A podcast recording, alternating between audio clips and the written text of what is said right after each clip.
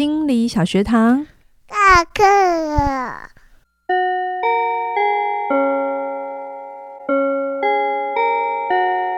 每周五我们一起探索心理学的小知识。大家好，我是嘉玲。大家好，我是班长轩宁。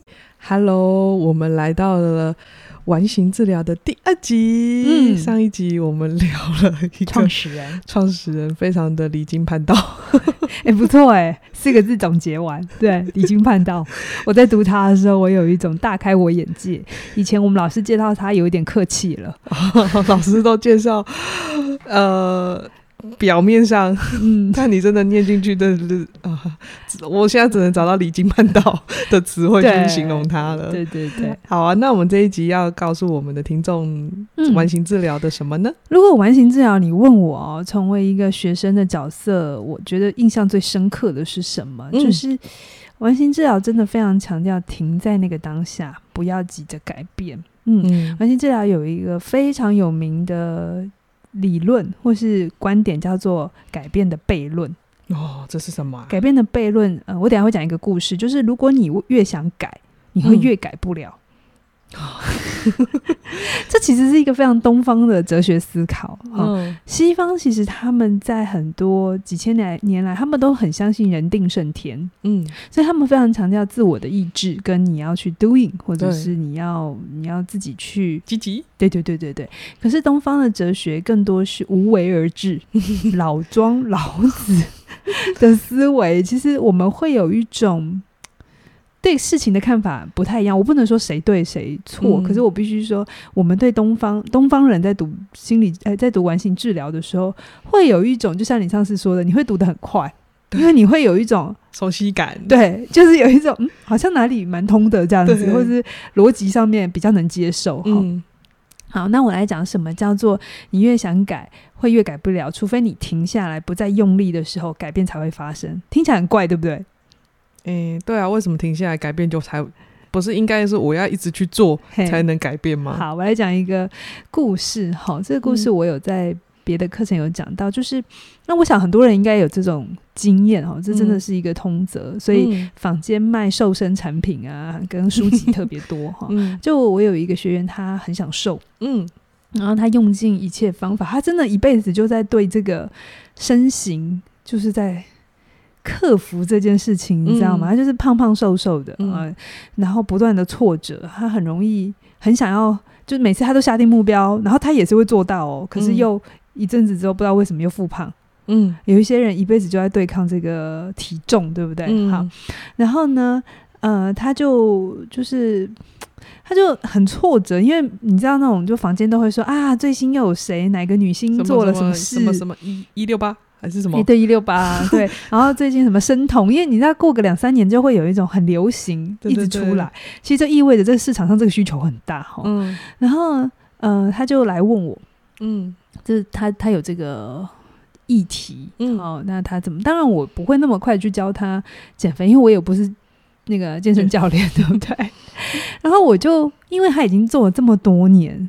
真的是他整个人生都在对抗这件事情，嗯、我就先请他放下这个一定要瘦的这个想法，就是那个应该，嗯，好，因为他背他背后有一个假设是，好像女生应该要多少公斤搭配她的身高，多少公斤才叫好看，才叫瘦。嗯、你可以很明显的感受到他有一个对自己很严格的标准在那边，嗯，嗯，那如果用完形治疗的做法的话，就会是我们不急着去讨论到底该怎么减肥。或者是要做什么，这个可能会在行为主义那一派 会做的事情，可是他没有。完形治疗会先请你完整的接纳自己的身体，然后聆听自己身体的讯息，就是真的静下来，回到自己的世界里，不去管如果外界的眼光是什么。你真的跟自己在一起之后，那你会有什么想法？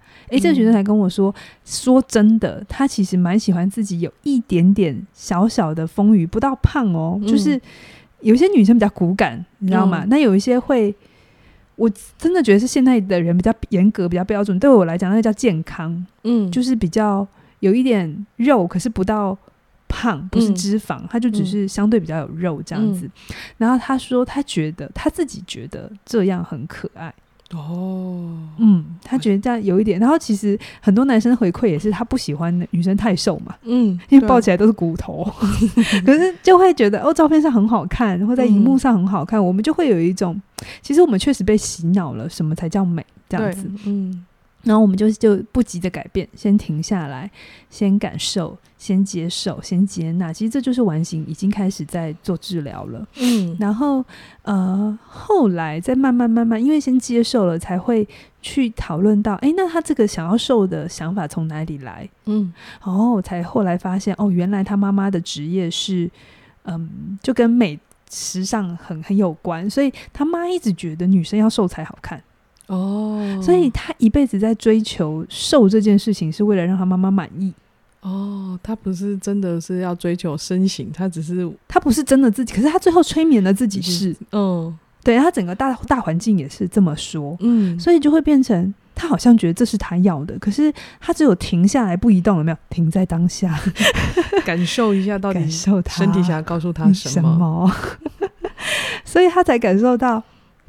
他内心其实是很抗拒的，嗯嗯，很抗拒，一直要很瘦很瘦。其实他那个内心很纠结，是他就想他又想要让妈妈满意，嗯，可是他内心的自己其实是喜欢美食的，嗯，是会有快乐。对对对对对，他不接纳这件事情，完形非常鼓励你要把把自己接回来哈。嗯，所以呢，你看他就会变成他喜欢美食，他会有错，他就有矛盾，对不对？对啊，所以他就会瘦瘦瘦，因为要瘦就不能吃，所以他就先把这一块给。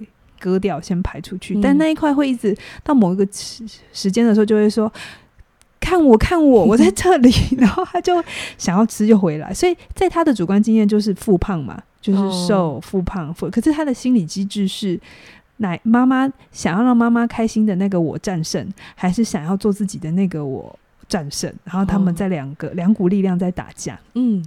嗯，有趣的事情是，诶、欸，他意识这件事情哦，好，其实你也不用带他去做什么营养学啊什么的，那就算需要，他自己也会去搜寻跟 Google 了哈。嗯、他后来发现，他改变了对自己的 body image 的概念，就是不一定要到那么瘦，嗯、他可以接受，其实稍微有一点肉，但是是健康的，嗯，是扎实的哈，嗯，那也是很漂亮的。从、哦、此之后很有趣。他的体重就可以维持了，就在一个水平上了。不是，对对对，不是很瘦。可是我不知道你们大家有没有那个经验，像我自己也没有维持体重的困扰，听起来不舒服。可是我一直相信，我一直相信维持体重跟卡路里没有太大的关系，有关系，嗯，当然是有关系。可是我不觉得你真的吃了卡路里之后，百分百就会变成。脂肪啊，或者呃，完全会被你吸收。嗯、我觉得那里面有很多情绪的影响。嗯，那那这个这个学生，他就是他接受了之后，他能够跟自己和平相处。嗯，诶，体重不再是最大的困扰。嗯，他可以维持在一个他能接受的范围内。嗯，好，那如果真有需要要到什么典礼，他就是。少吃一点点，但平常的时候，他让自己是自由的，是舒服的。哎、他的体重就不会像溜溜球一样这样忽上忽下、忽上忽下，因为那个忽上忽下就在说明的是他内心的挣扎。哦，听懂吗？就是他想要一一一边是想要让妈妈满意，一边是他自己想要满足自己的他他自我的这个需求。嗯、对。那我其实对于完形的这种改变的悖论。嗯，就是不急着改变这件事情，我也花蛮多年才懂。哎、欸，这真的是有道理的。哦，怎么说？就是像我刚才说，我年轻的时候也是会为我的体重，就因为女生嘛，就会觉得瘦还好看。嗯、但是我放掉了我吃就会变胖的这个想法，嗯、我去相信也尊重，而且其实我也觉得我本身就不是一个会让自己吃很多不健康的食物的人，而且我是一个很照顾自己身体健康的人。嗯。我说真的，当然这这句等等一下会有人讨厌我。我真的，我十几二十年体重没有变过，对你都没有完全就是在那个数字上面、下面、上面、下面、上面这样。对，然后我二十年前衣服还是可以穿，这听起来真的是、嗯、有点讨人厌，对不对？对就是没有困扰，嗯，对。然后我发现跟我有同样经验的人，他们都是他们不是对抗，不是用对抗的态度在面对体重这件事情。嗯.你必须真的接受了自己。嗯嗯，找到那个原因吧。我觉得他背后是有找到了他想要让妈妈满意的那个嗯心理动力。对对，对，找到了他就解开了。嗯嗯嗯。所以像这种停在当下，不要急着动啊，是不是很迷人？就是、你在做治疗的时候，跟你说你要接受你自己，就是做你自己现在最想做的事情，然后爱回你自己，其实是一个很迷人的说法。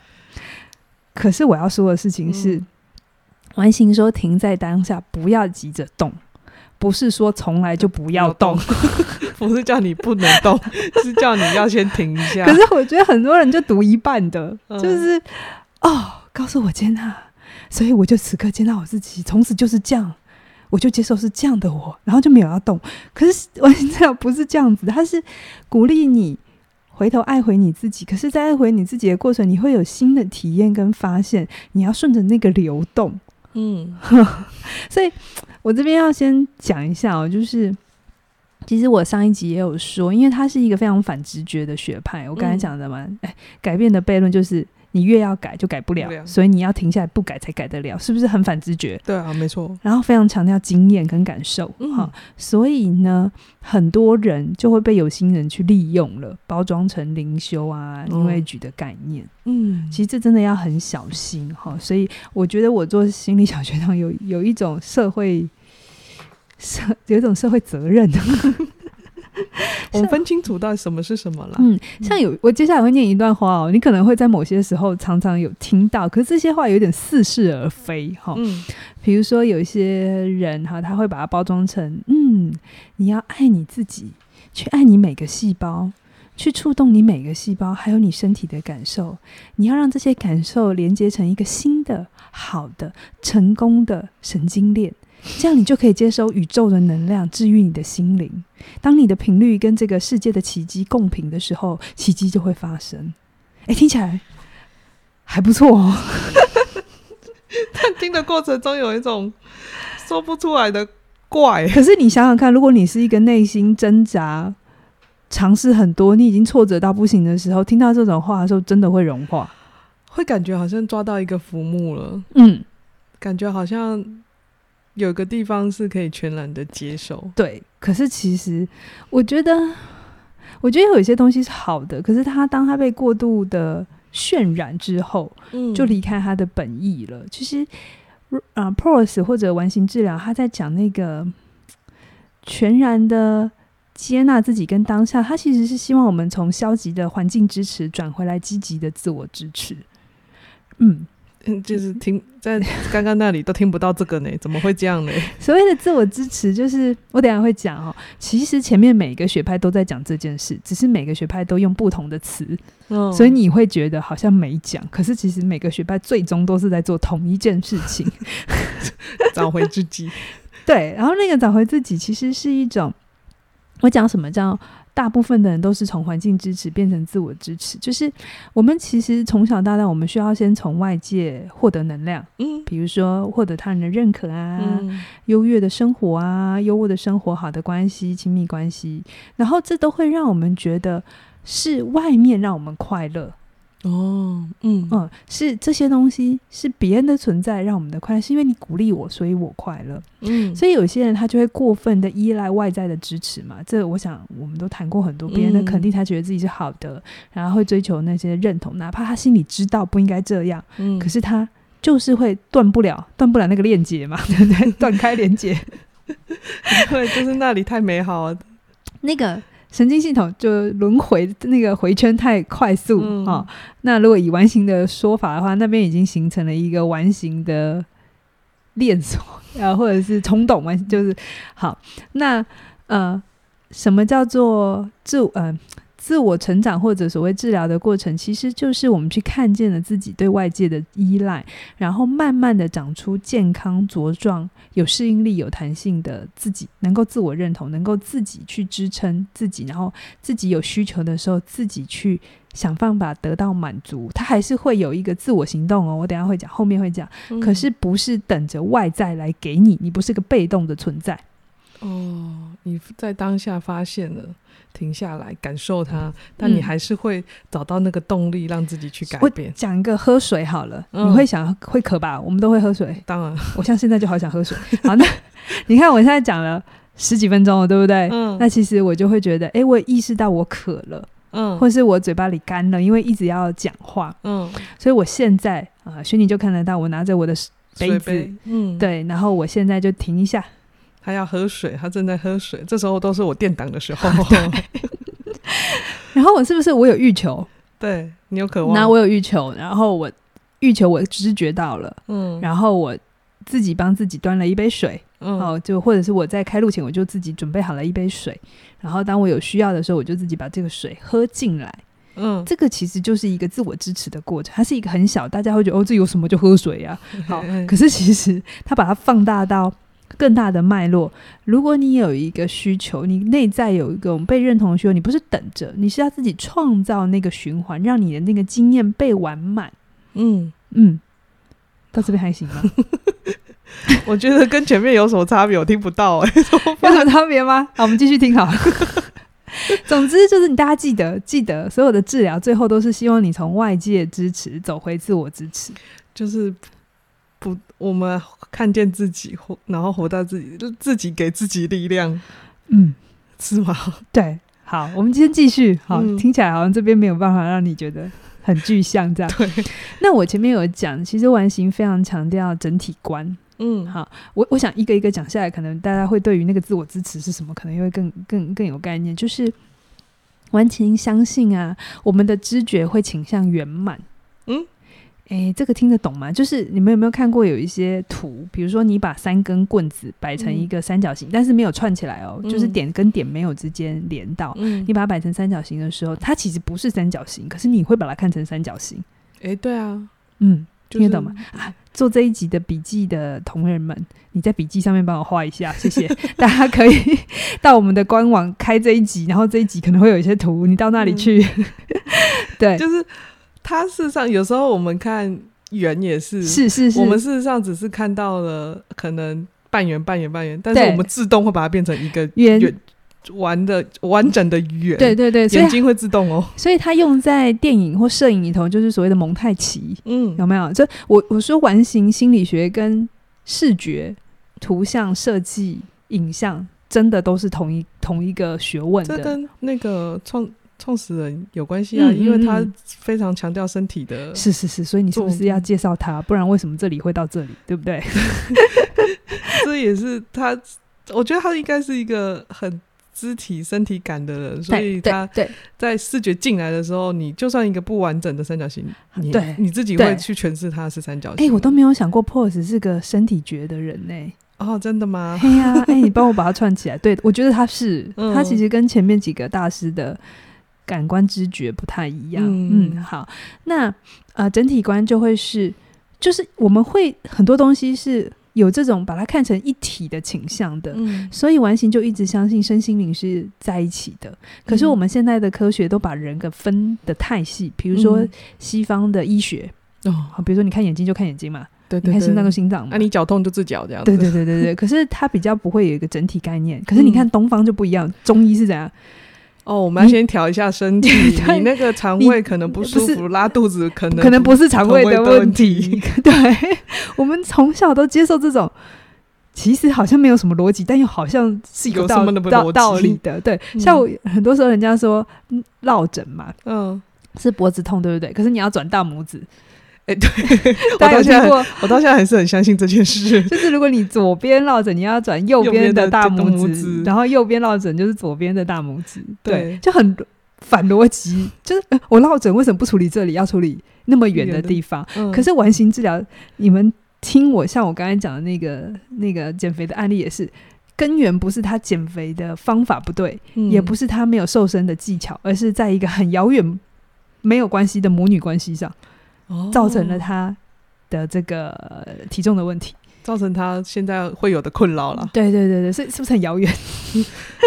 好，所以呃，完形会有一个名言，就是部分之和不等于整体。嗯，在第一集的时候讲，我就讲了嘛，就是你把一个人一比一，这就是 AI 也会越来越强大，对不对？可是你说 AI 会不会代替人？呃，不不不可能完全，嗯，就是假设今天有一个复制人好了，他就真的长得都一模一样，然后也灌进他过往的记忆，可是他就会是你喜欢的那个人吗？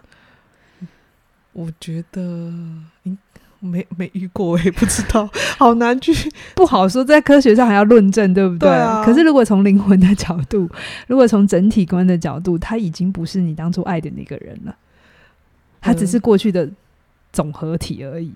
OK，因为过去你的那个是活着的，嗯，它每一刻都在变化，对。嗯、可是 AI 复制没有办法复制这一块。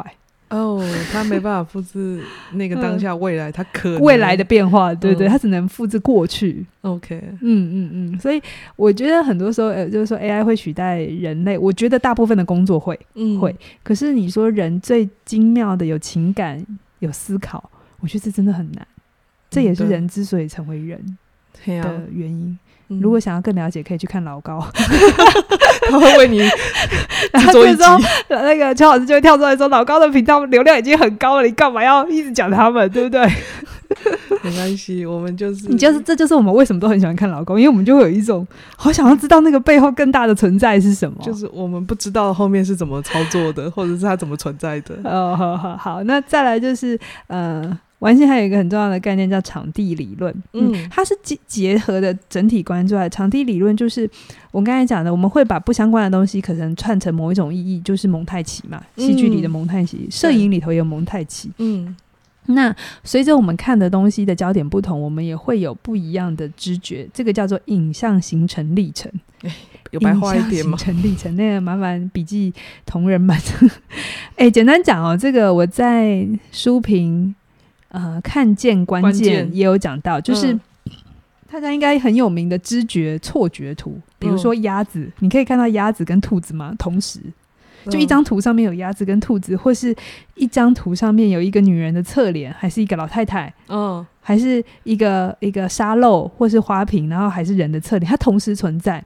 但是你看到的角度到底会看见什么？对对对，你可以看，呃，通常都会测，你可以看见几样？对对对对对。但是那个东西就是，呃。去看你的主主观的焦点放在哪里的时候，你是不是就会看见不同的东西？嗯，对啊，对，你必须切换了你的视角，你才会看见哦，原来这个东西同时存在。嗯，所以在心理学，在心理呃，在完形治疗里头也是一样的。我们所有的经验都在我们的内在，可是当我们切换不同的感受的时候，我们就会看见不同。嗯，而完形心理学非常鼓励大家要把那个知觉的焦点拉回来，我们自己身体里感受上去经验，而不是。去接收很多外在的逻辑思考，就是用抽象的东西在解释。哦，就是如果外面跟哎、欸、大家说这里面就是女人的脸，你嗯，你不能只觉得只有女人的脸，你要自己去经验跟感受。嗯、就算别人跟你说有女人的脸，可是你看不见，就是看不见。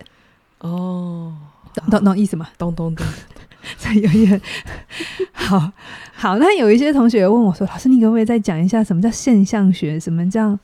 整体论就是我还是听得懂，但是又模模糊糊的。嗯、好，嗯，我直接举一个例子，就是其实我们每一个人看同一件事情，会看见不同的意义。我们会不断的重新定义我们所处的环境，哪怕是同一件事情。所以这世界上为什么人家说没有所谓的真理跟真实？嗯，好，是因为我们看见的东西都不一样，而我们所经验的事情，我们成长的过程，就会让我们就算看同一件事情，还是看出不一样。嗯，比方说同一块玉米田，嗯。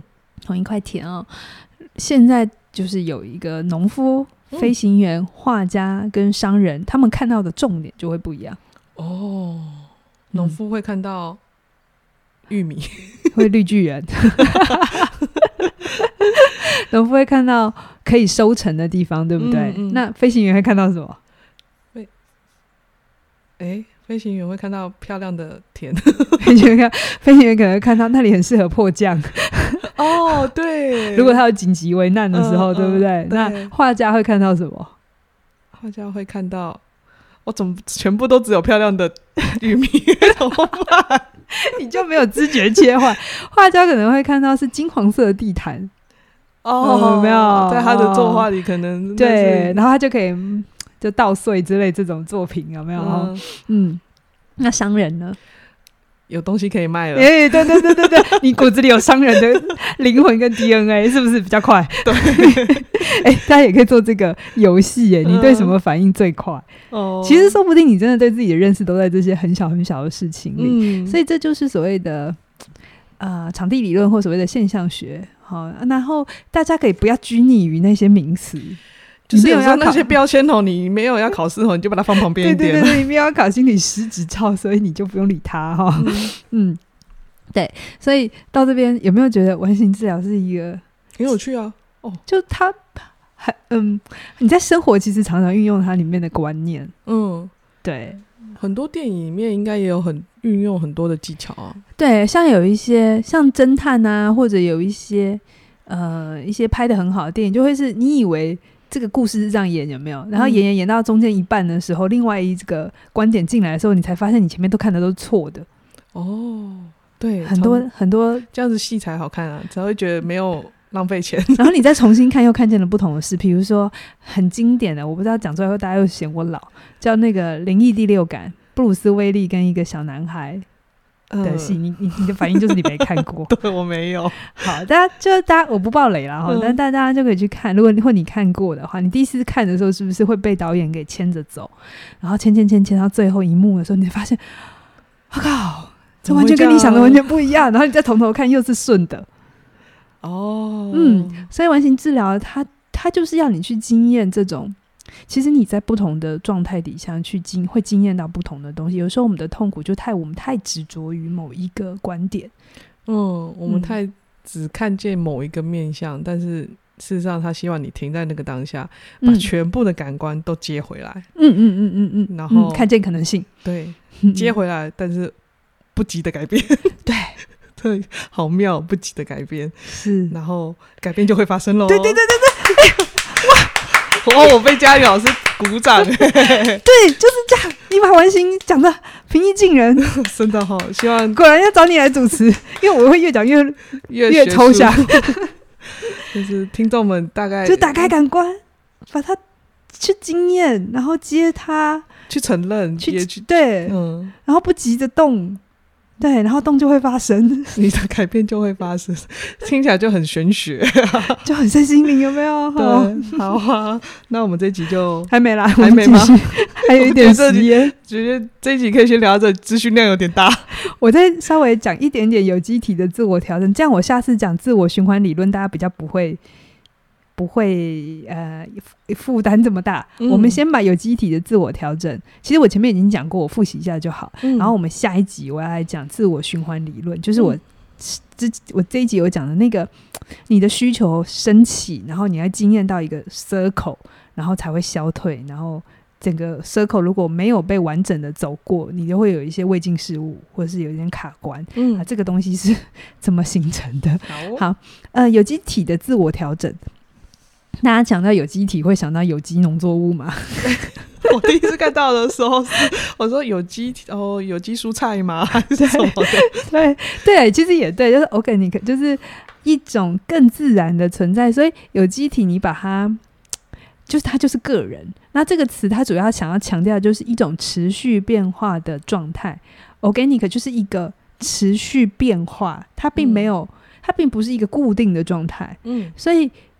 你可以把我们先前讲过客体关系嘛，客体自体，嗯、客体是他人，自体是自己嘛，嗯，或是所谓的个人 self，其实你可以把这些东西都看成差不多的东西，诶、欸，听起来都差不多啊。对，就有机体其实就是自体，嗯，哈，只是它更强调的是人随时随地都在一个持续变化感知的状态，它是无法被定义跟去框住的。嗯嗯，有没有跟他的创始人很像？就是无法被框住，会一直变化的。嗯，嗯对。那这些词其实大家就会，哎，大家大家交互运用，大家就懂哈，就不用太执着。对、嗯，那有机体的自我调整，意思就是白话文就是，如果你有一个新的欲求，一旦这个欲求浮上来到你的意识层面的时候，健康自然的人就是你会自己去找方法去满足它。嗯，当你能够很用健康自然，而且是能够完成那个 circle 那个闭环的话，你就会觉得活得很自在、平静、满足、幸福。哦，所谓的超脱，或者一种一种进入一种觉知跟空的状态。我不知道你会觉得他们会用什么词啦，但就是一种很丰盈的感觉，很 peace 嗯的感受，这样子，你会突然间感觉感觉到你的。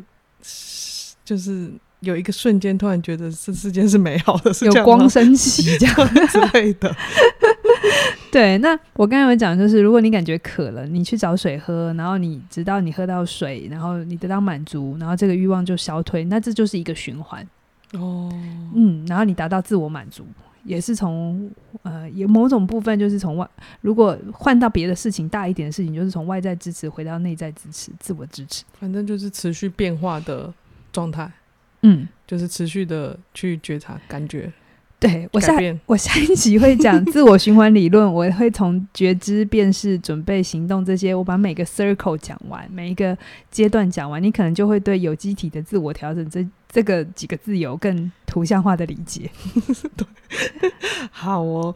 那我这这集真的是资讯量到了后面，我有点满出来了。你接的很好啊，改变的悖论，你用简单的话就讲完了。真的哦，这我的嗯、呃，我目前的能力就到那里，我就已经脑袋的意志力用完了。嗯、好啦，我们最后来工商一下哦。我有一个年度的大课，也是我很重要的前辈。嗯，然后这个前辈。我觉得是，我觉得很靠近完形存在的，就很能够让你更回到自己的内在去经验自己的感受、想法。嗯，哦、那他七月份要推出的这门课叫做《让梦想着地》。嗯，这是你要讲一下是谁啊？哦，哈克，哈克 啊，他先前也在我们这边有开过另外一门课程啊，嗯、这是他的在起点第二门线上课。但是这一次的线上课真的是我们打造了快要。一诶，两年从上一次对啊，对，差不多。然后我们他真的是把他毕生对于所有生涯的知识概念融合在这门课程里。嗯、那这门课程非常适合呃，如果你在你的现在的生活里感觉到你好像跟你的工作也好，或你的生命有一种不着地嗯距离感，嗯、但你又知道要改变，可是你又不知道从何改变，或有一种害怕，因为毕竟改变。都意味着很大的冒险，嗯，而且你不想要再为了这个世界的期待，有没有外在的环境支持？你想真的去发现自己的适合点，哦，或那个转弯是什么的话，我非常鼓励你可以先收听。哎，我们这一段的时候。呃，在官网上不一定，但有机会，有机会了，可以听呃第一讲免费试听，对，嗯，你就可以知道我们怎么看待生命里的转弯哈。因为我觉得哈克讲过一句话很很有道理，他说生命的成功不在起始点，是在转折点。对啊，通常最惊艳的，或者是让你最记得住的，都是在那个转转折点。嗯、对，但我父母亲都很想逼着孩子在起跑点就要就要赢了，赢在起跑点。但其实大部分的人都是从转折点才意识到自己的生命长成什么样子。嗯，嗯，那这门课就会呃一步一步的带着你去更靠近自己。那如果你现在就已经意识到你那个转折点已经来了，那这门课真的可以立即马上给你很大的帮助。嗯，但如果你还在探索自己，那这门课会有用非常系统的方法。这一次是我们还会出一个那个生涯地图，地图嗯，你可以下载自己来填上面的地图，然后帮自己规划好你生涯前进的路径。真的，真的是一个我自己听了很有感，而且哈克还是一贯着用他非常温柔的嗓音，嗯，去你这是一个非常。